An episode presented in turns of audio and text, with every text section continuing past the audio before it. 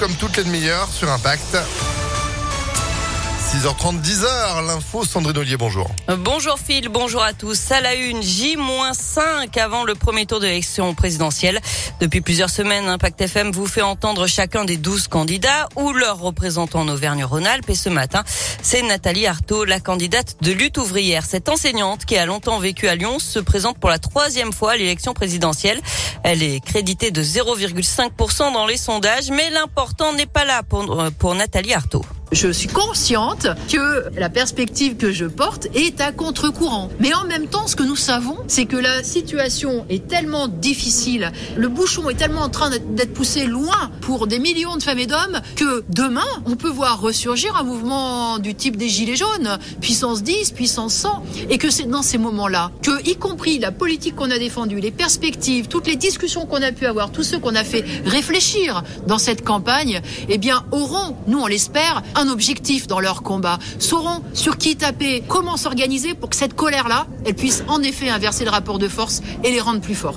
Nathalie Arthaud était en meeting vendredi soir à Lyon devant 500 militants.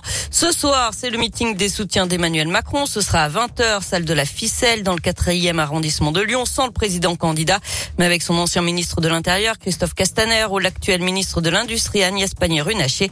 Et puis jeudi, c'est Valérie Pécresse qui sera en meeting à Lyon, le dernier avant le premier tour. Le doute a profité à l'accusé. La cour d'assises de l'Ain a quitté hier soir l'homme soupçonné du meurtre d'une postière de Montréal-Lacluse. La victime avait été tuée de 28 coups de couteau.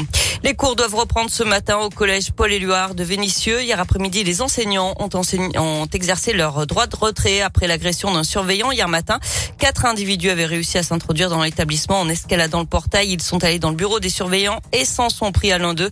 Euh, des plaintes ont été déposées. Une enquête est en cours. Et puis des policiers violemment pris à partie dans le troisième arrondissement de Lyon dimanche. Les agents intervenaient sur un rodéo dans le parc Georges Bazin où des fauteurs de troubles s'en prenaient aussi aux promeneurs. Plusieurs personnes ont insulté les policiers qui tentaient d'interpeller le pilote d'un motocross et se sont interposés entre eux et le suspect. L'un des policiers a été mordu au doigt. Une personne a été placée en garde à vue. Dans l'actualité également, Volodymyr Zelensky devant le Conseil de sécurité de l'ONU. Aujourd'hui, le président ukrainien qui s'est rendu dans la ville de Boutcha où les corps de plusieurs centaines de civils ont été retrouvés. 300 personnes tuées et torturées d'après le chef de l'État ukrainien. Il accuse Moscou de crimes de guerre et de génocide.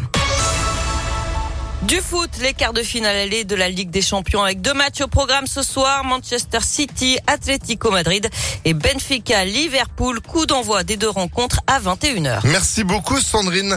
L'info en replay grâce à notre application et l'actu à tout moment aussi. ImpactFM.fr. Vous êtes de retour à 8h. À tout à l'heure. 7h34. Météolion.net